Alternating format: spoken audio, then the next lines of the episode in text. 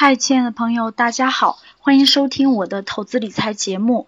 那听完了前面关于格局商学院的黄春春老师关于九个商的解读，那相信大家一定有一些关于孩子教育的问题想要咨询黄老师。那下面就是呃家长咨询孩子的两个问题，不知道您自己的孩子身上有没有这些毛病呢？我们来听一听。那如果你也想参加我们的直播公开课，也欢迎大家加入我的 QQ 学习交流群幺五二六四九六八零，或者添加我的个人微信 KAT 六八八六八八，我将在那里等着你。问题是正好相对的。好，我们就回答这两个问题啊。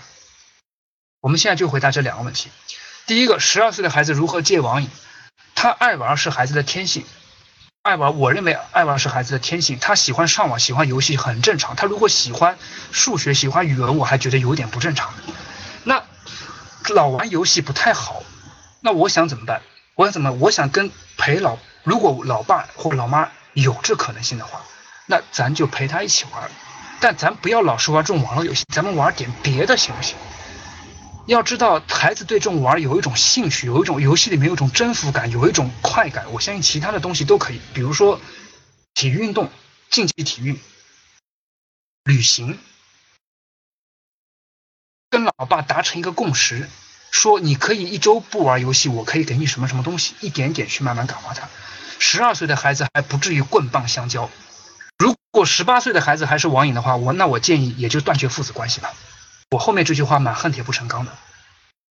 实际上前面这句话，我认为家长应该给他花一点更好的时间。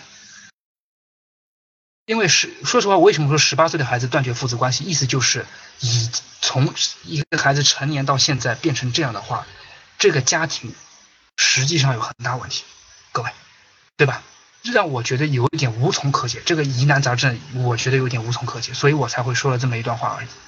各位，实际上我觉得家长，如果孩子真的对某一个不太好的东西特别上瘾的话，陪着他一起转移一下他的一些注意力，转一些注意力。我女儿现在也是每天，我跟你们讲一个特别好玩的事情啊，一个是跟讲我跟我女儿的一个关系，一个是讲我跟我老婆老婆做了一个小游戏。呃，我女儿有时候特别喜欢，特别喜欢那个这个这个这个盯着电视看，因为小孩子对这个动画特别有兴趣嘛。那我就会跟他说：“我说宝宝，这个对眼睛不好。”那这句话他听不懂。那我可以跟他说：“我可以跟他说说，哎，宝宝，这样吧，爸爸带你出去走一走，你看爸爸手里拿个什么东西。”我会转移他这些注意力，一点点引导他。如果一个孩子对网瘾很有兴趣的话，我只能认为说，我们去转移他一些注意力。父母要花点时间。你要靠说放到网瘾戒毒学校啊，或者是靠老师管，根本管不了。我希望说转移一个注意力，比如说。比如，比如说，我特别喜欢打篮球。我跟我儿子说，每天都咱们都打篮球，我们不玩游戏，或者一周玩两到三次，咱们慢慢的改变过来。因为篮球里面的征服感、强烈感会比游戏更强，而且打游戏的男生更受女生喜欢。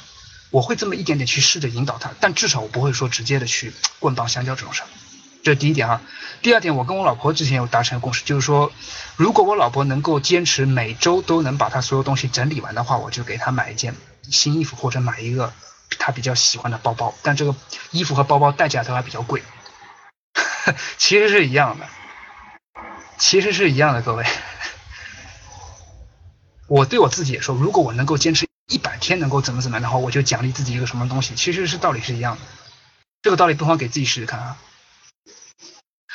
好，这是刚刚回答第一个网瘾的问题，我分享了一下我的观点，不一定完全正确，我们试试看，至少在十二岁时候，咱还是有希望的，千万不要拖到十六、十七、十八岁这个年龄段之后比较危险，对吧？这个年龄段之后，人一旦成年就更危险了。